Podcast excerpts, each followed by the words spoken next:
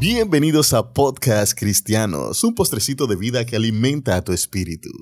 Yo soy Ramón de la Cruz y en el día de hoy vamos a estar hablando bajo el tema Probados, un episodio que pretende arrojar un poco de luz acerca de cómo suele ser nuestro comportamiento cuando nos encontramos en situaciones de prueba. Así es que te invito a que permanezcas ahí durante todo este episodio porque estoy seguro que al final de este saldremos grandemente bendecidos con la palabra del Señor.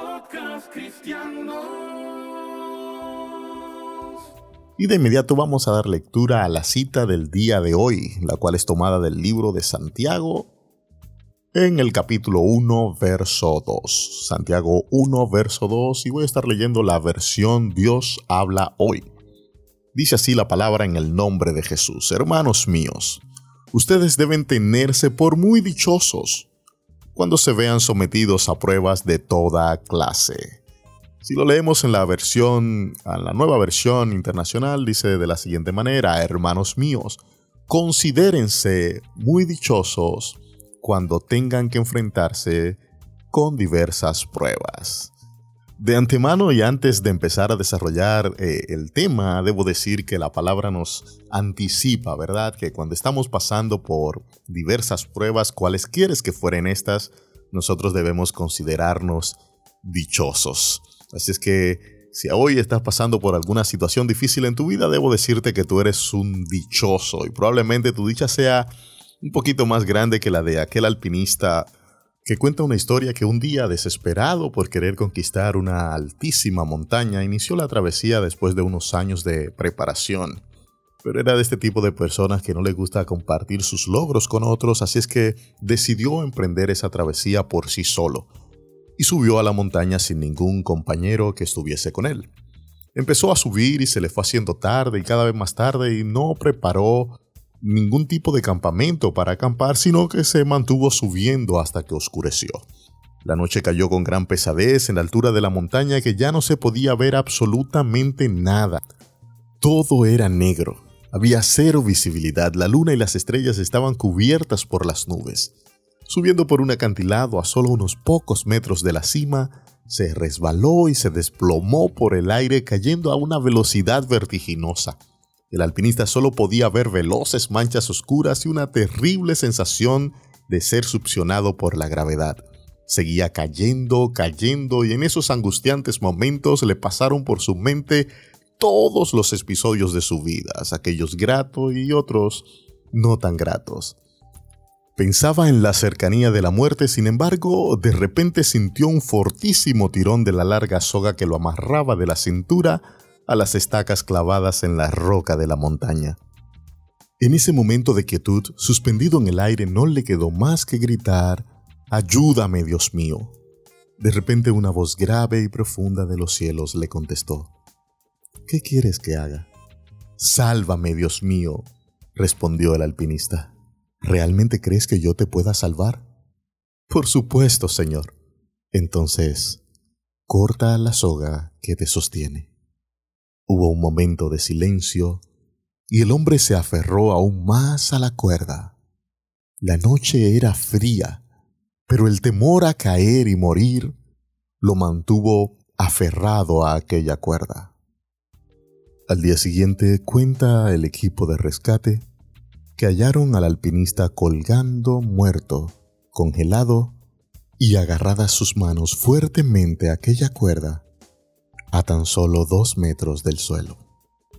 Al igual que el alpinista, muchas veces nosotros perecemos ante situaciones adversas a nuestra vida porque nos mantenimos aferrados a aquellas cosas que creemos que son nuestra seguridad en algún momento ignorando muchas veces que las pruebas que llegan a la vida de aquellos que deciden creer en Dios tienen un propósito, tienen un plan el cual el Dios eterno ha diseñado para hacer de cada uno de nosotros mejores creyentes y perfeccionándonos así en la fe en el Hijo de Dios, el cual es nuestro Señor Jesucristo. Muchas veces nuestras acciones, sean buenas o malas, se encargan de llevarnos a situaciones y o momentos difíciles, con la intención de ayudarnos a entender de qué estamos hechos o dicho de otra manera, nos demos cuenta en dónde está apoyada nuestra confianza, dónde tenemos nuestra, nuestra fe. Al igual que el alpinista de la historia, usted y yo compartimos cualidades las cuales me voy a permitir citar alguna de ellas en este episodio del día de hoy, que estamos hablando acerca de probados, ¿verdad?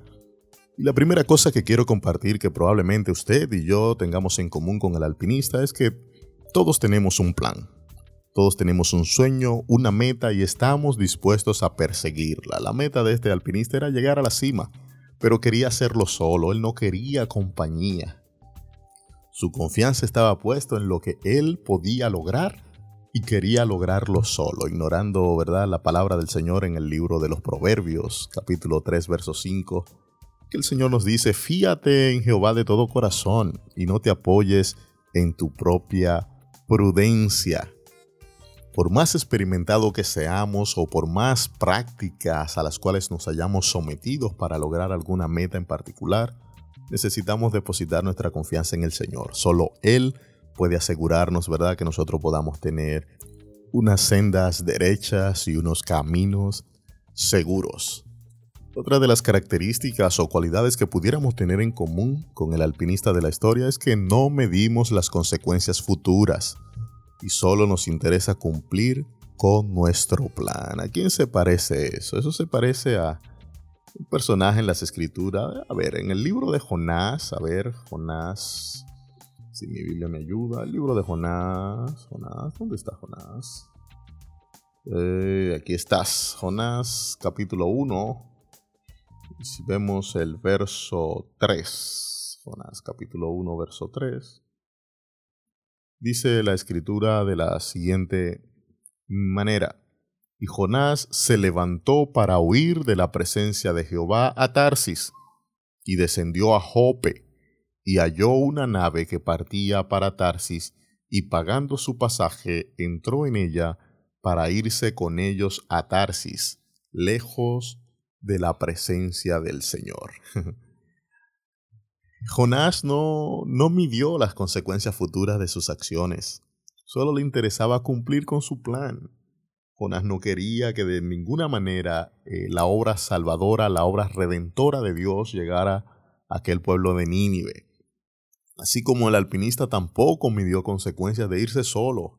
Él no necesitaba un compañero, él quería regirse por el plan que se había trazado. ¿Cuántas veces usted y yo somos víctimas de las pruebas o de situaciones difíciles en nuestras vidas simplemente porque nos ceñimos a nuestro plan y confiamos en nuestra propia fuerza, ignorando que nuestra confianza debe estar puesta en el Dios de los cielos. Una tercera característica que compartimos con este alpinista de la historia es que cuando llega la dificultad producto de nuestros errores, entonces clamamos a Dios y digamos que en esa parte todos tenemos una especie de doctorado.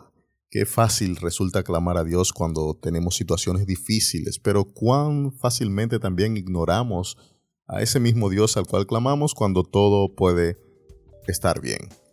Y un último punto o característica que tenemos en común con el alpinista de la historia es que cuando nuestra fe es sometida a prueba, entonces nos solemos aferrar a aquellas cosas que nos mantienen seguros. La seguridad del alpinista estaba en la cuerda que lo sujetaba. La pregunta que debemos hacernos en esta hora es, ¿dónde está puesta nuestra confianza? ¿Qué es lo que nosotros consideramos seguros? ¿Qué es lo que nos impide vivir una vida que agrade a Dios? ¿Acaso estamos dispuestos nosotros a soltarnos de la soga, pudiendo ser esa soga a nuestro trabajo, nuestra familia o cualquier cosa que se interponga entre nosotros y el obedecer a la palabra del Señor? El hacerlo, amados, es una obra de fe. Y la Biblia dice en Hebreos 11, ¿verdad? Que sin fe es imposible agradar a Dios. Porque es necesario que el que se acerca a Dios crea que Él existe y que además recompensa a aquellos que le buscan.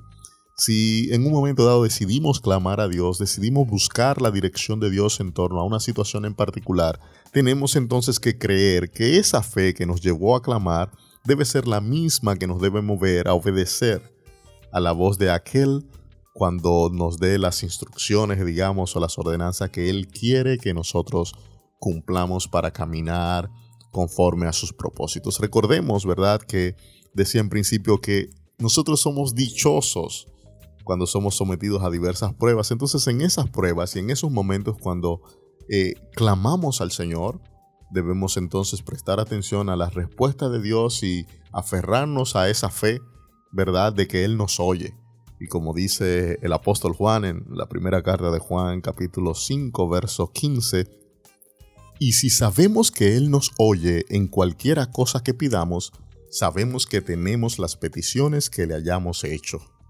Amado hermano, usted y yo tenemos que entender que para poder ser moldeado hasta alcanzar la estatura de un varón perfecto, tendremos que ser sometidos a diferentes pruebas. Y ya sea que andemos apoyados en nuestra propia inteligencia o que vivamos una vida de sometimiento y obediencia a Dios, de igual manera vamos a ser probados en la aflicción y en el fuego de la prueba. Dice la palabra en primera de Pedro capítulo 1 verso 6, en lo cual vosotros os alegráis, aunque ahora, por un poco de tiempo, si es necesario, tengáis que ser afligidos en diversas pruebas. ¿Cuál es tu aflicción, amado? ¿Cómo se llama tu prueba? ¿Qué te llevó a ella? Sin importar las causas que te llevaron a lo que hoy estás viviendo, las pruebas en tu vida tienen un propósito y escúchame, no es un propósito de destrucción, sino que han sido diseñados para que la gloria de Cristo se manifieste en tu vida. Por tanto, gózate y alégrate cuando estés pasando por diversas pruebas. Y sabemos que a los que aman a Dios, todas las cosas, yo diría todas las pruebas, le ayudarán a bien. Primera de Pedro capítulo 1 verso 7 dice, para que sometida a prueba vuestra fe, mucho más preciosa que el oro, el cual, aunque perecedero, se prueba con fuego, sea hallada en alabanza, gloria y honra cuando sea manifestado Jesucristo. Hermano, nuestra fe será probada en el horno de las pruebas, pero aún el más ardiente horno de fuego la prueba cumplirá su propósito.